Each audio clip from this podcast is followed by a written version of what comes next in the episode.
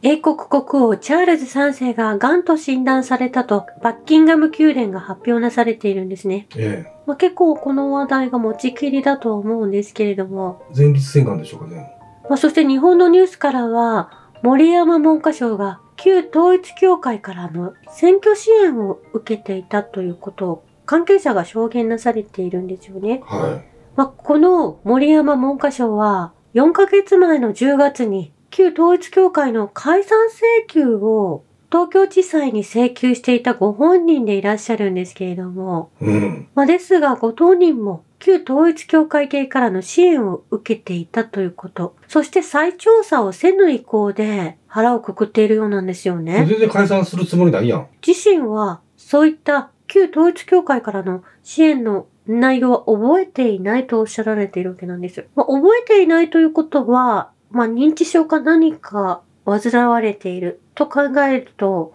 文科省を動かしていくことも辞退なされるべきだと思うんですよね。そりゃそうや。仕事してへんねんから。まあ、結局のところ、まあ、ポーズを取られていたということと、まあ逆に教団を守るための大臣であったということでもあると思うんです。もうそう言わざるを得ないですよね。ええそして、アメリカの CDC が日本に事務所を新設したということ。これも以前から言われていたと思うんですけれども、うん。まあ、建前上は感染症に素早く対応できるということを歌い文句に、この事務所が開かれたということなんですけれども、日本人にずっとワクチンを打たせ続けようとしてるわけでしょ？ええこの CDC があることでアメリカの人口動態がかなりく激しく狂ってきていて、ええこれ人口削減につながっているのではないかと言われているんですよね。人殺し機関よ、これ。そして、スウェーデンでは数千人のデモ行進が行われ、税金で運営されているニュースチャンネルが極端なイデオロギーと誤った情報を流しているとして非難をしているんですよね。日本も世界もどこでも同じことが起こってますね。まあ一般の国民は公平な情報を要求しているということなんですよ。むちゃくちゃやもん。まあ、そしてタッカー・カールソン氏がロシアのプーチン大統領と会談を行うと言われていたんですけれども、これは本当に事実行われたのかもしれないなと思うんですよね。えまあ、ですが、ペスコク報道官は、まあ、今のところそのような情報はないと昨日までおっしゃられていたんですけれどえ。どうも、いうこと？まあ、この会談が実際に行われたのかどうかは、内容としては上がってきているんですけれども、でタッカー・カールソンとプーチンがインタビューした、その議事録みたいなのはあるんですよね。まあ、実際に要約してくださっている方はいるんですけれども、はまあ、タッカー・カールソン氏の質問の内容がですね、い。うん。バイデン大統領についてのお話がすごく多かったんですよね。バイデン大統領についてどう思いますか？はまあ、そしてアメリカの選挙はバイデンが勝つと思いますかとか、まあそういったえー？内容がすごく多かったんですけれども、そしてアメリカの大統領選についても質問なされていたプーチン氏の答えがですね、アメリカの大統領選は、まあ誰が選ばれても、まあアメリカを動かしている人が同じなので、い。ええ。まあそこまで期待はしていないということをおっしゃられていたんですよね。それはまとえた返しですよね。ええ。そして、トランプ大統領と電話で連絡を取っているんでしょうかということに対しての質問の答えは、めっちゃ気になるわ。え全く連絡は取っていない取ってない。ということ。また大統領になられることがあれば、その会話はまたオープンになるでしょうとおっしゃられていたんですけれども、うん。まあ、いずれにせよ、このタッカー・カールソンとプーチン大統領とのインタビューっていうのが、まあ、正直なところ、まだか確信は取れてないわけですね。ええまあ、映像を向いていないですし、うんまあ、実際にその車がクレムリンに入っていくという、車からタッカー・カールソンが降りてきた様子も動画に上がってきていないんですね。えそしてタッカー・カールソン氏が気候変動について、まあ、プーチン大統領に質問をなされていたんですけれども、まあ、この気候変動が推し進められようとしています。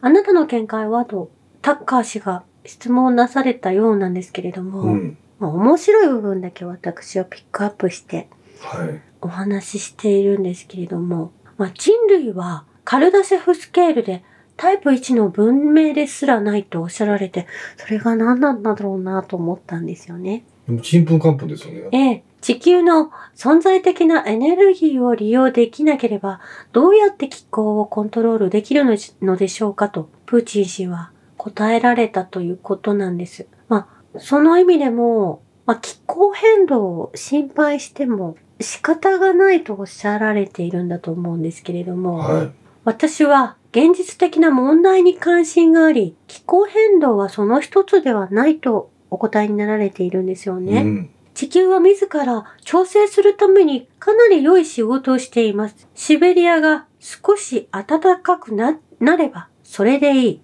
ロシアの農地が増えるのだからと答えていらっしゃったんですよね。うん。そしてタッカー氏が、ロシアは国境の状況を何か利用していますかと質問なされた際のプーチンのお答えは、いや、我々は何もする必要はない。アメリカは自滅している。ナポレオンが言ったように、敵が自滅するのを邪魔してはならない。うまいこと言いますね。このようにお答えになられたんですよね。この質問に対しては。ええで、やっぱり、このインタビューは確かなんでしょうかね。ええそしてタッカー氏は、ではあなたはアメリカを敵視しているのですか？の質問に対してプーチン大統領は、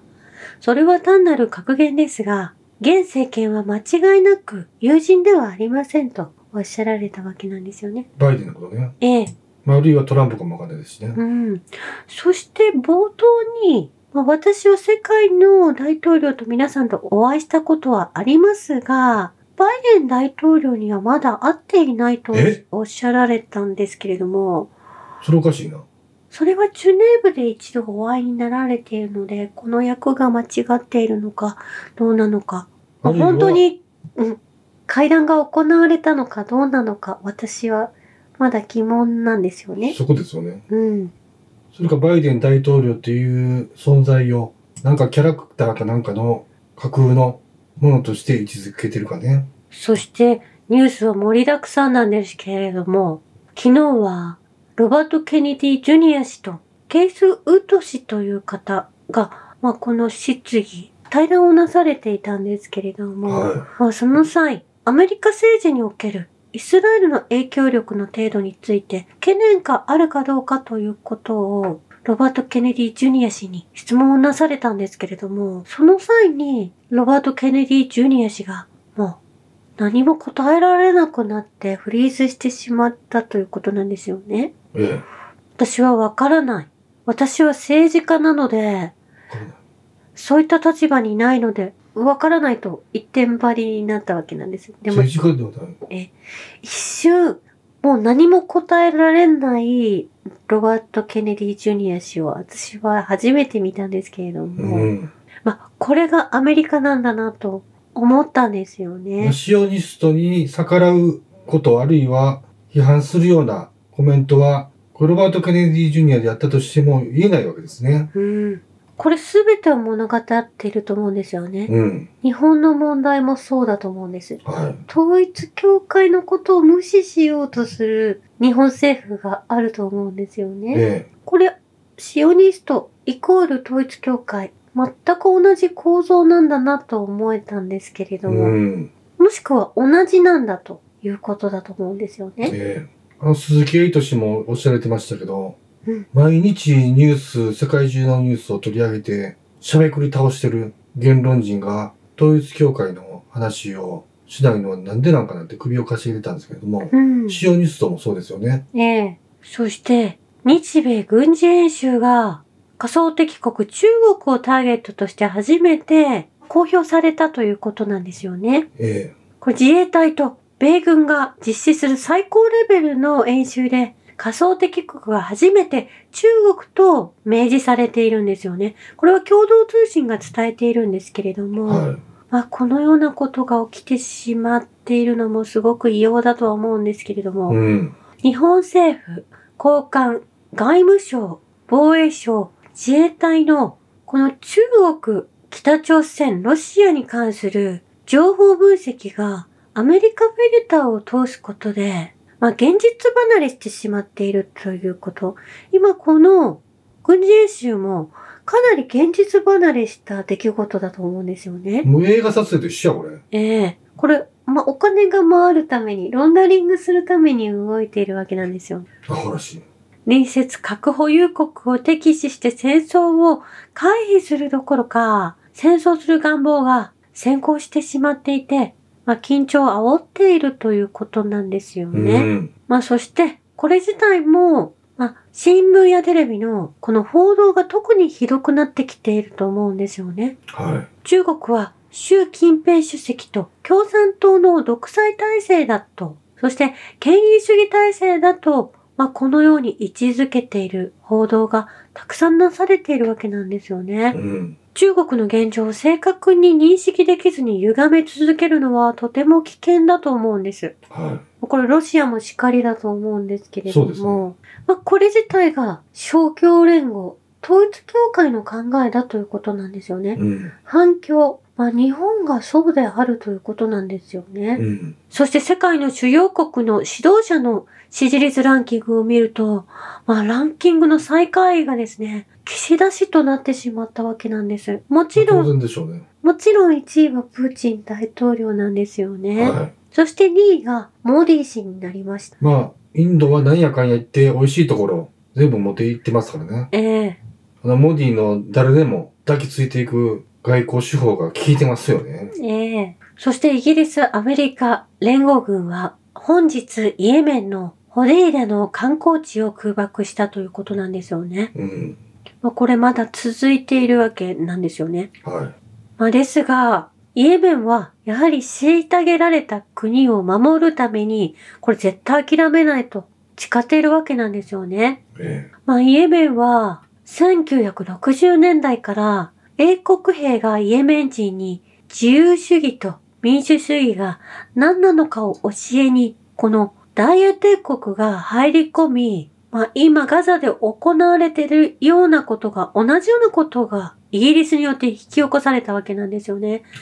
まあ、これは動画をが実際にあるんですけれども、このイラクの刑務所、アブグレイブの暴行より、もうそれがひどいものであったということなんですよ。うんだからイエメンの人たちはパレスチナ人を助けるために、まあ、戦ってるわけですね。ええ。まあ、これぐらいの攻撃、空爆では、一歩も引き下がらないと思うんですよね。うんそして実際に、エジプトのスイス運河では、イエメンの風刺派の攻撃で収入が半減し、この情報は、運河の管理責任者であるオサマラビアによって確認されているんです。は彼はまたイスラエル、アメリカ、イギリスの船舶に対する攻撃の期間中運河を通行する船舶の数は36%減少したと付け加えているんですよね。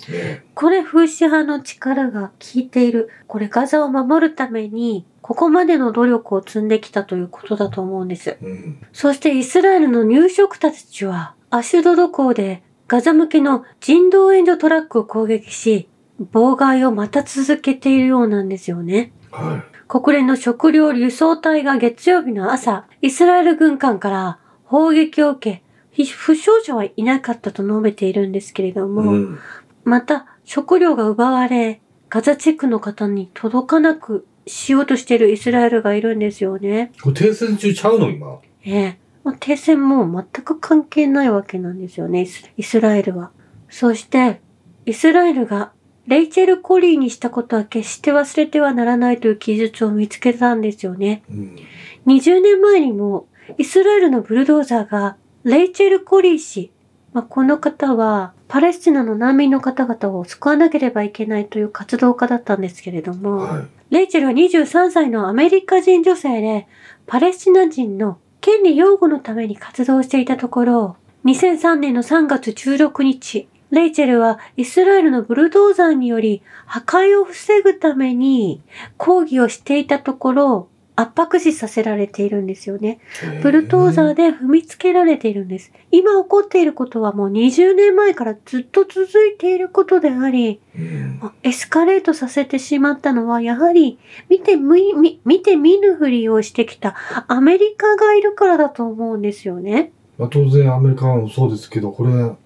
情報が止められてたとはいえ、パレスチナの問題はずっとあったわけですから、私たちにもその責任がありますよね。ええもうどれだけの活動家やジャーナリストが命を犠牲にしてきたかってことですよね。うん。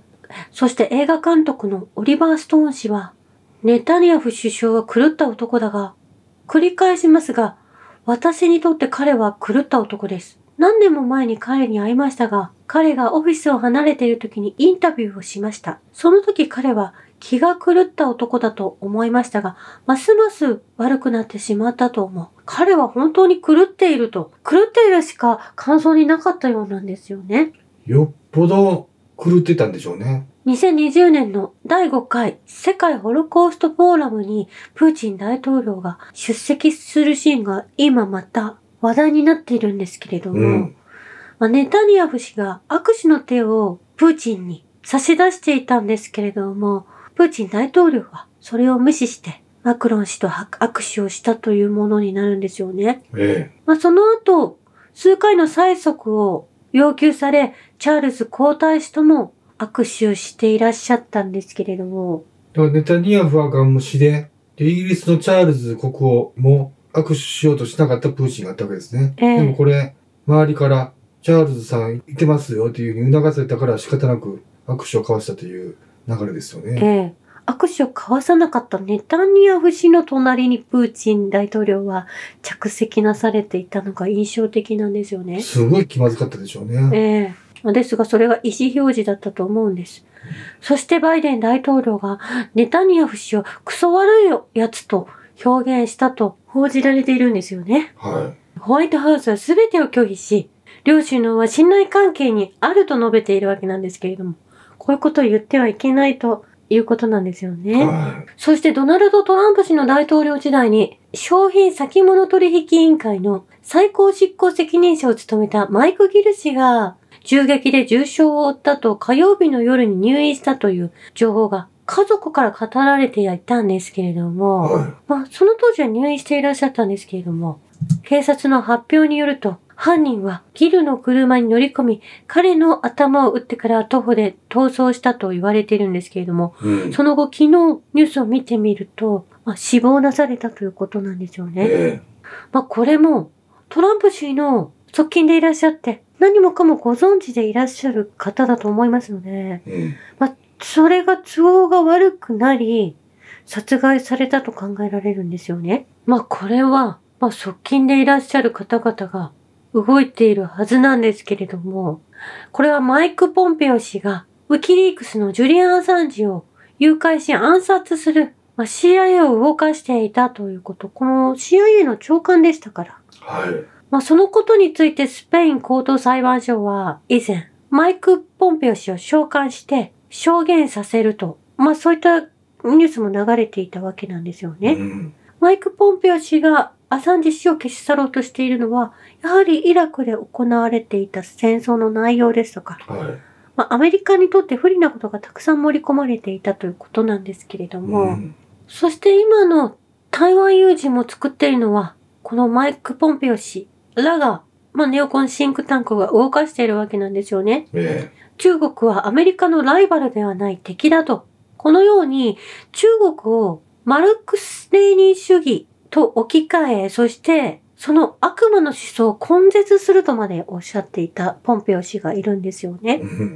このマルクス・レーニン主義というのは共産主義のことなんですけれども、まあ、反共、そしてウイグルの火付け役であったポンペオ氏がいらっしゃいますし、そしてウクライナ戦争まで持ってきたのが、トランプ氏の側近のポンペオ氏が関わっていたということは、まあ、ヌーランド氏たちも動かしているのはこの方だと思うんですよね。えそしてもっと遡るとですね、マイク・ポンペオ氏はトランプ政権時、アメリカの国務長官だったわけですけれども、中国企業の同化共有アプリ TikTok が安全保障上のリスクになっているとして、ドナルド・トランプ大統領が同アプリに対する措置を数日中に取るとおっしゃられ、動いたわけなんですね。もうこの時にも、やはり中国を敵視して動いているわけなんですよ。はい。まあ、それが去年の裁判で TikTok がアメリカに乗っ取られてしまったんですよね。うん。まあ、裁判にかけられ CEO が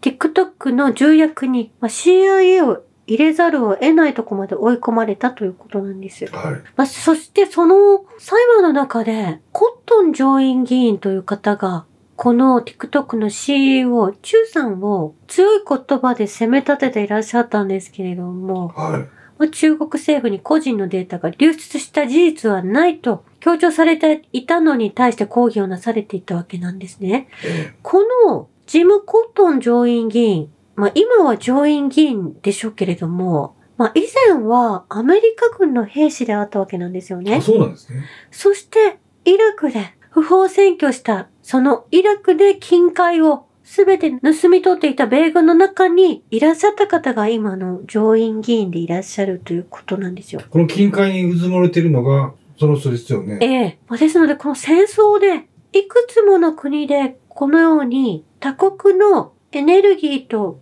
金を盗んできたのがアメリカの軍であり、まあ、ネオコンが仕向けた内容の戦争であり、そしてその後も議会で活躍されているという構図になっているんですよね。アメリカ軍っていうのは、ただの泥棒ないね。ええ。そしてこの TikTok の問題にテッド・クルーズ氏も抗議をなされていたんですよね。うん。まあ、ですので、テキサス州ですとか、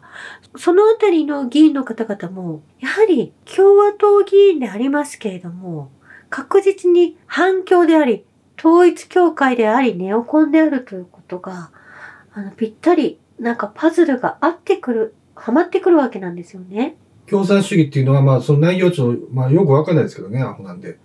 でも、民主主義の皮をかぶった帝国主義を変えたくない連中が、やはりその、共産主義を敵視して、ロシアや中国をずっと意味嫌ってるっていうことなんでしょうね。えイスラエルがハマスをテロリストだと、自分たちがテロリストなのに、うん。そのように伝えているのと同じ構造なんですよね。え